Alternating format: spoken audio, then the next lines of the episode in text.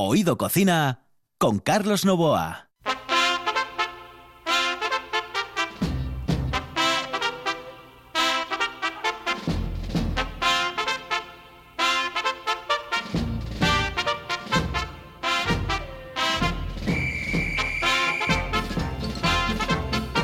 Señoras y señores, muy buenas noches. Esta es la sintonía de RPA y estamos en Oído Cocina. Los saludos de Juan Saiz, que está en el control, y de Carlos Novoa, aquí al micrófono, señoras y señores, en la radio del Principado de Asturias, en la RPA. Este es el programa más atípico en gastronomía del mundo mundial. Y hoy tenemos un invitado de excepción.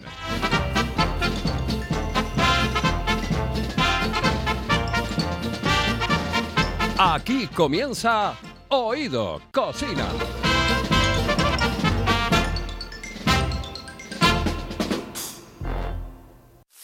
Una de vinilos al ajillo, dos de micros al cabrales, tres de cables afogados. Oído Cocina. Carlos Novoa se cuela en las mejores cocinas del país Astur. Ahora, de lunes a viernes, de 11 a 11 y media de la noche. Oído Cocina con Carlos Novoa. Hello, eh, señorita. ¿Sí? Excuse me. Eh, perdón. ¿Me puedo decir, por favor, dónde puedo comer el mejor cachopo? ¿Es cachopo de Asturias? Es cachopo, claro, pero el mejor Ah. de Asturias, no. El mejor de España y, y, vamos, y del mundo entero. No. En Oviedo, en el Pichote Café de la Tierra, en la Plaza Gabino Díaz Merchán. Pero mejor llame para reservar, ¿eh? Apunte. 984 28 29 27. 984 28 29 27.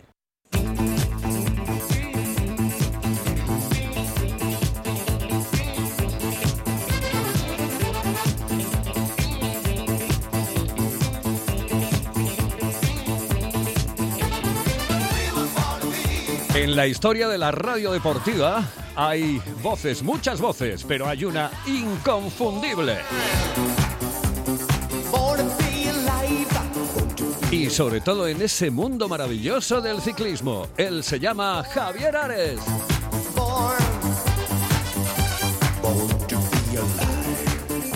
En la cadena Ser, en Antena 3, en Onda Cero, ahora en Eurosport.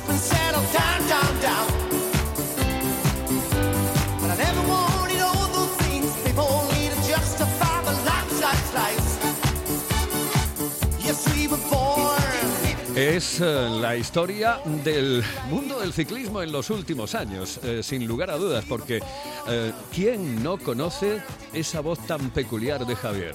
Javier, buenas noches, saludos cordiales. ¿Qué tal, Carlos? Muy buenas noches para todos los oyentes también, gracias. Buenas Muy, noches. muy buenas noches. Oye, se- la primera pregunta es, en todos los sitios que has estado, ¿de cuál guardas mejor recuerdo? Del primero siempre, del primero porque porque uno era más infantil, uno estaba lleno de ilusiones, uno compadreaba con un montón de chavales eh, que eran de mi generación, de mi época, técnicos de la radio, en la cadena ser en Valladolid al principio.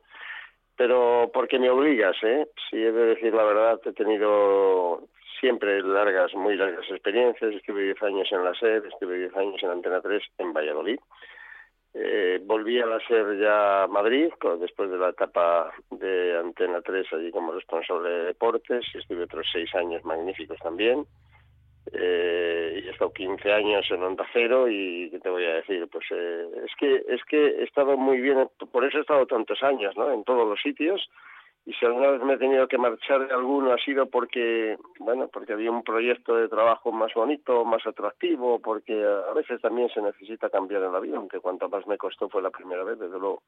Pero sí, sí recuerdo los primeros años de Valladolid en la SER era, insisto, porque eran mis primeros años, porque fue mi primera experiencia, yo tenía 18 años, acababa de empezar la carrera, empecé a trabajar en la radio y en aquella radio, además de haber los maestros que había entonces en la radio, estamos hablando de los años 70, de principios de los 70, pues ten- tenía, tuve también la oportunidad de compartir con tres o cuatro chavales de mi edad que fuimos a más íntimos amigos que seguimos manteniendo una gran amistad. Por eso no resalto. ¿eh?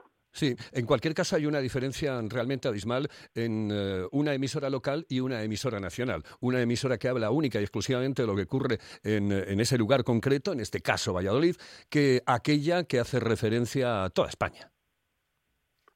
Sí, hombre, y sobre todo la, la vives más, la pateas más, la, la convives, ¿no? Por así decirlo. Los problemas de, la ciudad, de tu entorno, son los problemas de tu gente también. Están viviendo las mismas experiencias, las mismas.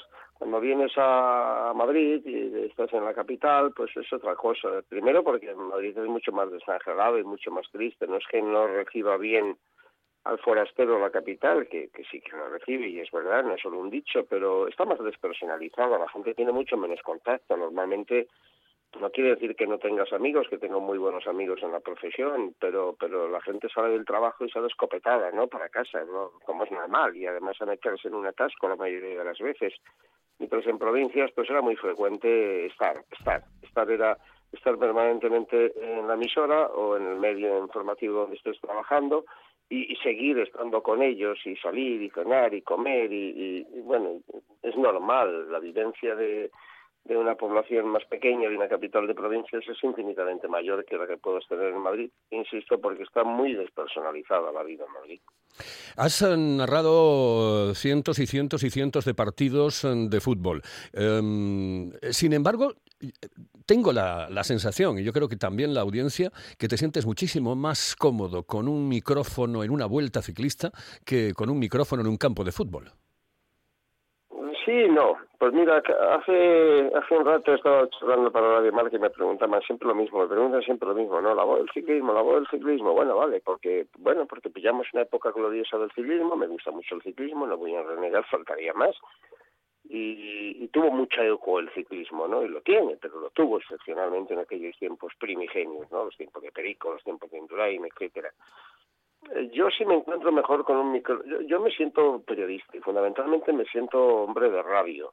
Y como tal he disfrutado haciendo de todo. Y, y, y claro que no me gusta ni, ni me ha gustado nunca encasillarme en ningún terreno particular ni concreto, ni en el fútbol, ni en el ciclismo, ni en el baloncesto. Sobre todo he hecho radio. Y fundamentalmente he hecho programas de radio, ¿no? Después sí es verdad que he narrado infinidad de eventos, miles de partidos de fútbol, centenares de carreras ciclistas, baloncesto, lo que quieras.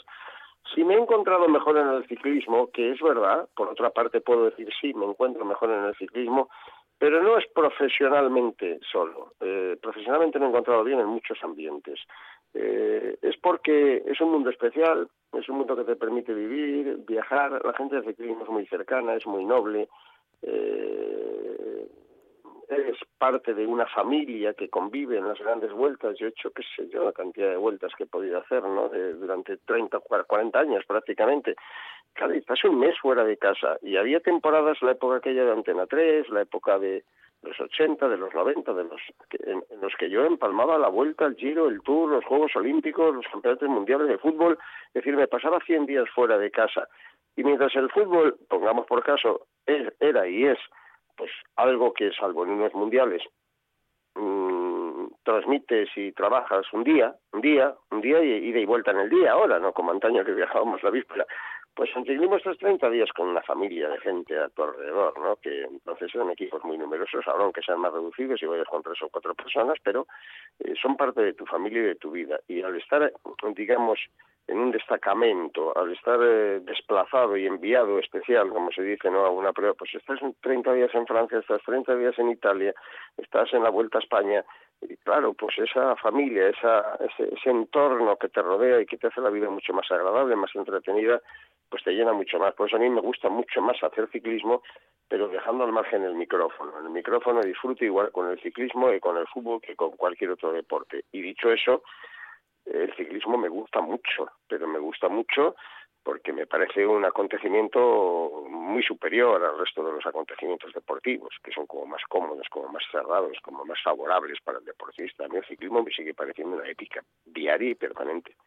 Oye, ¿y por qué, eh, por qué momento pasa el periodismo deportivo en este momento, en este instante? Es decir, eh, tú llevas muchos años en el mundo eh, del deporte, en el periodismo deportivo, llevas muchos años en el deporte como para saber exactamente qué diferencias pueden existir entre aquel mm, periodismo deportivo de los años 80, cuando comenzabas tú en la cadena SER, y este periodismo deportivo de ahora. Cuando yo empecé fue en los 70 y era un periodismo muy sencillo, bastante saludable, bastante sano, eh, a lo mejor todavía sin crecer lo suficiente. Digamos que el periodismo de los años 80 es el que supone, sobre todo el periodismo nuestro, el periodismo radiofónico, porque a lo mejor hablamos de otros periodismos y han variado nada, mínimamente, ¿no? Cuando hablas de la radio o hablas del- de la televisión, no digamos ya de la prensa, bueno, si acaso ahora la urgencia, la rapidez y la falta de formalidad a través de tantas redes sociales y demás, ¿no? Pero mm, en los años 80 cambia porque la radio, por ejemplo, se convierte en el espectáculo que nunca había sido. Eh, los de mi generación eh, te contaban el, gol de Zarra la pérfida Albión como un evento, un hecho, una situación aislada. Sin embargo, en los años 80 podías hablar de la, de la cobertura de las vueltas ciclistas. Era un espectáculo técnico y radiofónico sin igual, imponente. En los años 80, y siempre un poco bajo la referencia del paraguas de García, cuando llega Antena 3, etcétera, empiezan también las grandes retransmisiones, los grandes carruseles, ¿no? por así decirlo, de la radio, con el baloncesto en vivo y en directo, con un frenesí trepidante, con un caudal informativo descomunal a lo largo de dos o tres horas, muy, muy comprimido además todo ello. Y, y, y ese es el momento de auge, digamos, de la exteriorización del periodismo deportivo. El periodismo deportivo por dentro, ¿en qué ha cambiado? Pues lo mismo que en la sociedad. Eh, cuando hablaba precisamente ahora de ese tema, pues eh, eh, hacía un especial hincapié. No me gusta ser crítico con el periodismo, ni con la evolución de la sociedad, ni con la gente joven, ni con lo que viene, porque entonces me vuelvo me vuelvo un anacrónico, ¿no? Yo vivo en mi mundo, yo viví los años 70, viví los 80, los 90 y sí vivo el siglo XXI y voy a vivir el siglo XXII porque tengo la pretensión de no morirme. Pero dicho esto, dicho esto, hay que ir con los tiempos. El periodismo de hoy es banal, es superfluo, está sin ninguna documentación. Eh, se- la- las fake news, ahora famosas en las redes sociales, han estado antes en los medios. El, periodismo, en general, me atrevería a decir, vive de rodillas ante el poder, que es el que lo mantiene. O sea, esto no es un problema del periodista, es un problema del periodismo o es un problema de la sociedad y de los tiempos que corren. Es decir, antes un medio informativo tenía un poder omnímodo, pero fundamentalmente porque era un medio independiente y libre, que si acaso eso ha existido siempre, podía tener una determinada ideología. Podía tener el periodista a título individual sus pequeñas filias o fobias. Esto es inevitable. Pero el periodismo entendido en sí, en su conjunto, era trasladarle la noticia, la opinión y la información al ciudadano desde la más absoluta independencia. Si uno no era independiente, era uno a título particular, porque eras enemigo de un, pongamos en el deporte, de un club de fútbol, o excesivamente amigo de un club de fútbol. Pero el periodismo en general no vivía de rodillas. Y, y, los políticos, y en este caso los deportistas, le tenían no solo respeto, sino incluso un punto de miedo al periodista porque ejercía con libertad su crítica. Generalizo, ¿eh? Habría gente muy, muy petarda y habría gente muy vendida y habría de todo, pero hablo en, en general del periodismo. Y hoy, con la sociedad ha ido cambiando, es decir, el periodismo está en manos del poder. Y tú ves cómo hoy el periodismo está en manos en el fútbol de un club como el Real Madrid o de un personaje como, Florentino Pérez, o en el Barcelona a lo mejor, aunque allí me parece que hay bastante más independencia y bastante más guerra. Eh, y el periodismo político igual, es, es, que viven pendientes de poner a los suyos, de poner en el gobierno a los que son afines a la ideología o a mi consejo de administración, si es que tiene ideología política el consejo de administración, que generalmente lo que tienen es eh, afán de riqueza, ¿no? Y punto, como negocio ven el periodismo. Antaño el periodismo no solo era un negocio. Uno tenía una marca, una cadena de emisoras, o una emisora individual, o un periódico, tal, y era propietario de esa fabulosa palabra que es libertad, y si me apuras de una más perniciosa que es poder. Hoy no tiene poder el periodismo. Hoy el periodismo está de rodillas, postrado, esperando que le caigan las migajas del rico opulento en el fútbol, en el arte, en la cultura, en el deporte y en, y, en la política, fundamentalmente en la política. Bueno, pues pero los tiempos son así. Al final decíamos aquello de qué políticos tenemos. Bueno, tenemos los políticos que nos merecemos. ¿Qué periodismo tenemos? Tenemos el periodismo que merecemos, porque si lo que queremos es que nos hablen y nos, y nos eh, alaben a, los nuestros y a lo nuestro y no aceptamos la crítica, pues entonces tendremos eh, tendremos a gente comiendo del pesebre del poder, ¿no? Para que no se enfade la gente. Si tú defiendes a ese periodista que es libre, independiente y que dice la verdad con su opinión, que esa es otra historia, pero que cuenta la verdad de los hechos constatados y no lo defiendes, pues está en absoluta indefensión ante cualquier otro periodista que es servil, parafrenero eh, y, y que come en el, en el pesebre del, del, poder establecido, de los poderes fácticos. Entonces el periodismo se anula por completo, por completo, y ese es el momento en el que estamos viviendo. Periodismo de camiseta. Sí, en el caso del deporte sí, periodismo de camiseta y de temor, y de temor, porque te echan de tu medio, porque el periodismo de camiseta no es el del periodista, el del periodista ya sabe qué papel juega.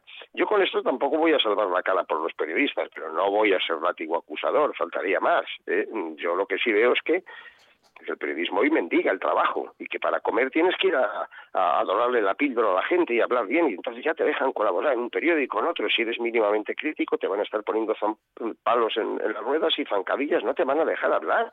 Entonces, claro, lo del periodismo, el periodismo de camiseta eh, en el fondo es un modo vivendi, es una manera de, ah, yo aquí monto el pollo, yo me pongo mi camiseta de norma y, y como después, por eso digo, tenemos el periodismo que tenemos, resulta que una parte importante del aficionado, que no todos lo que quieren es que les que, que, hablen muy bien de tu equipo y que hablen muy mal del equipo rival, pues tenemos el periodismo que nos merecemos.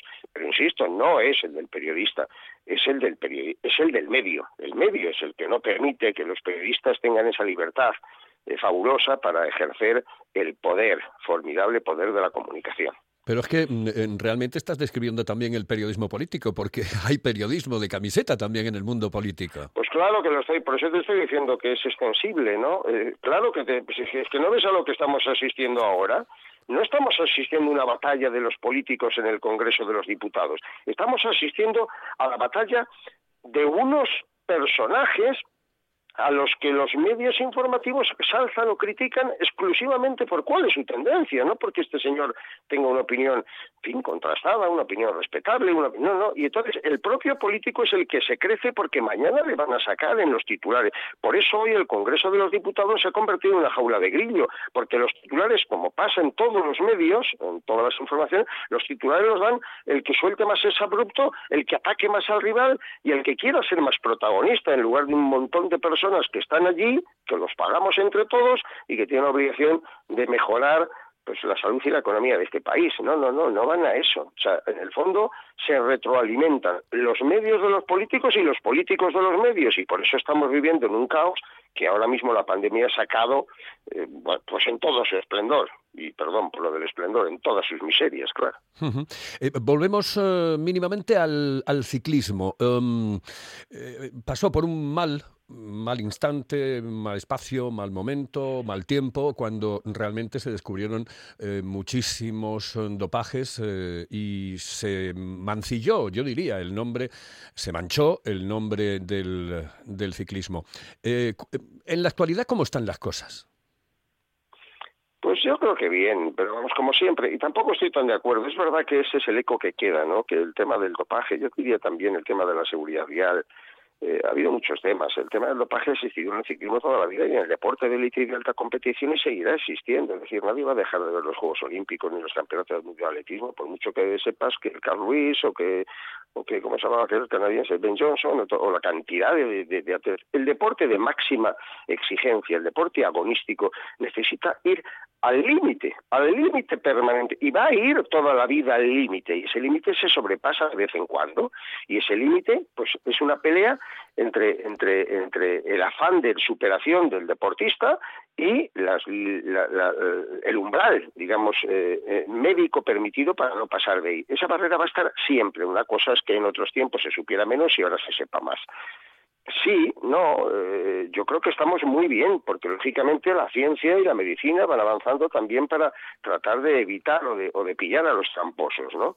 Nadie va a cuestionar ahora si Copy o Bartali o, o, o Merckx hoy no se dopaban. Naturalmente que se dopaban, se dopaban en lo que les permitía la legislación vigente, o de hecho antes de Tom Simpson y del accidente famoso de, del Movantú no existían controles antidopaje. O sea que esto es un tema que muchas veces confunde a la opinión pública. El dopaje es algo eh, que hay que perseguir por lo que atenta contra la salud. En lo otro y en la competición el deportista va a ir al límite con lo que se ha permitido en ese momento, que a lo mejor mañana te lo dejan de permitir. Bueno, no me quiero extender demasiado. Está bien el tema y, está mucho mejor y estará cada vez más mejor porque cada vez es más difícil, entre comillas, eh, delinquir y cada vez van a ser más cazados, más fácilmente cazados. Y llegará un momento en que te quiten un pelo de la cabeza y detectes absolutamente todo lo que te has tomado y lo que has dejado de tomar, lo que puedes tomar, lo que...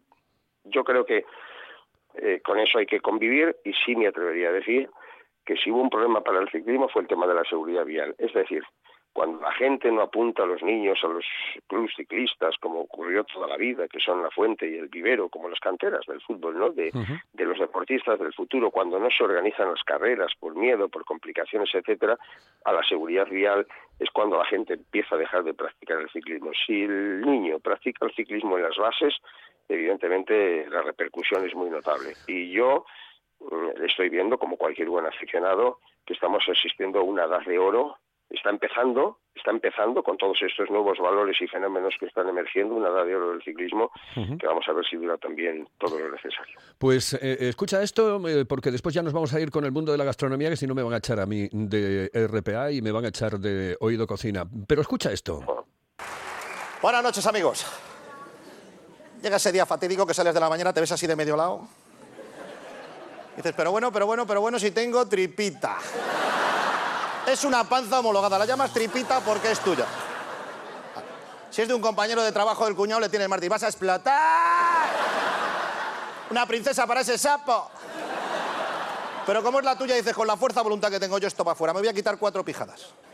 El chocolate con churros de las 8, el pillo tortilla de la moda de las 12, los tres minutos antes de comer, los dos chupitos de la partida las 7 cañas cuando salgo del trabajo y los cinco bacardis con cola del puticlub. Y adelgazo fijo. Pues claro que adelgazas, pero qué calidad de vida tienes. Ah, em, una buena definición, ¿eh? ¿Vas a más?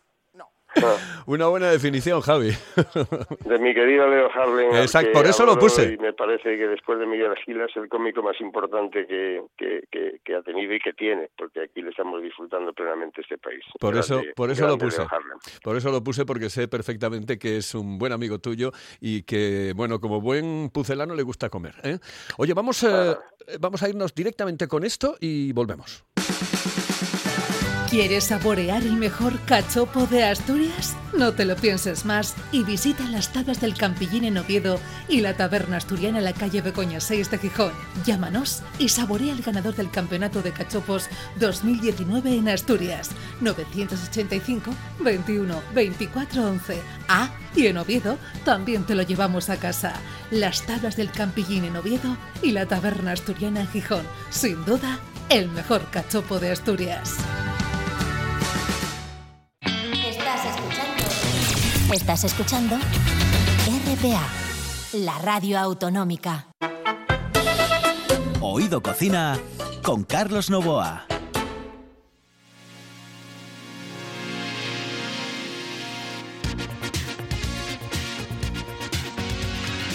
Bueno, pues eh, estamos avanzando y nos queda ya muy poquito tiempo, nos quedan seis minutos y medio para que se cumpla la media hora de oído cocina en RPA.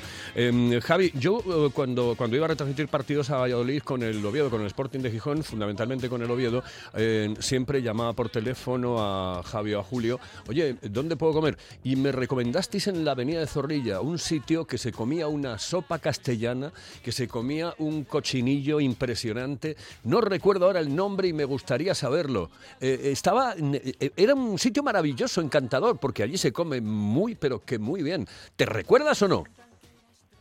Sería el Mesón La Fragua. Exactamente, ese es. Sí, sí.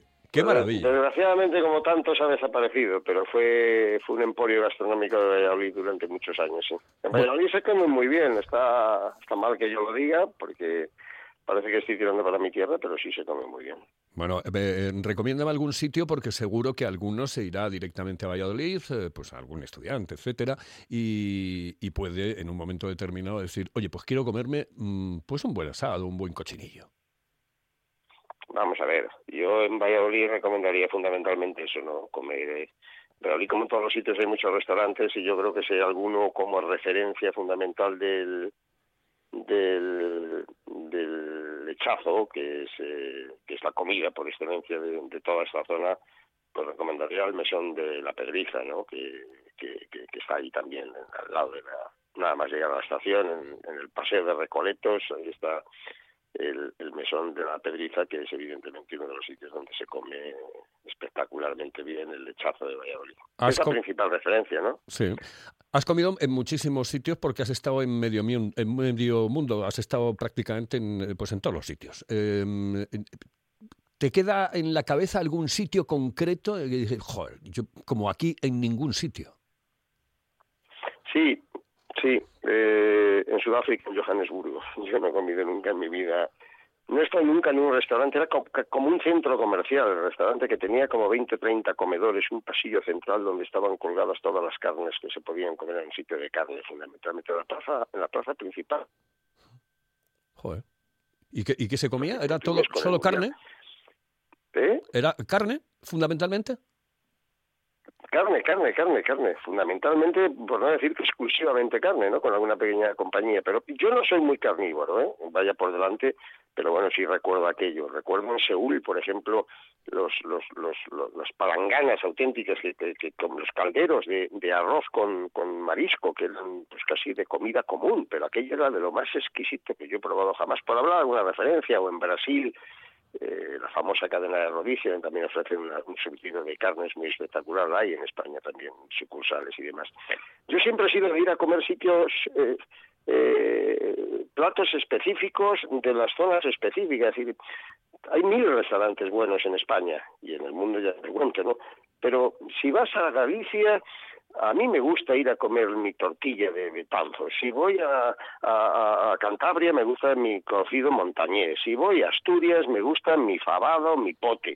eh, o, mi arroz con leche, que soy más de caprichitos. Y si voy a Córdoba, pues me gusta el salmorejo, el rabo de toro. Y, y entonces lo que hago es ir a buscar los sitios, que después de tantos años, pues en muchos he estado, evidentemente, y en casi todos he probado. Pero casi siempre, por no decir que siempre a mí, yo huyo del restaurante fantástico, que en algunos he estado, en los que se come francamente bien. Bueno, se come espectacular en mil restaurantes muy buenos.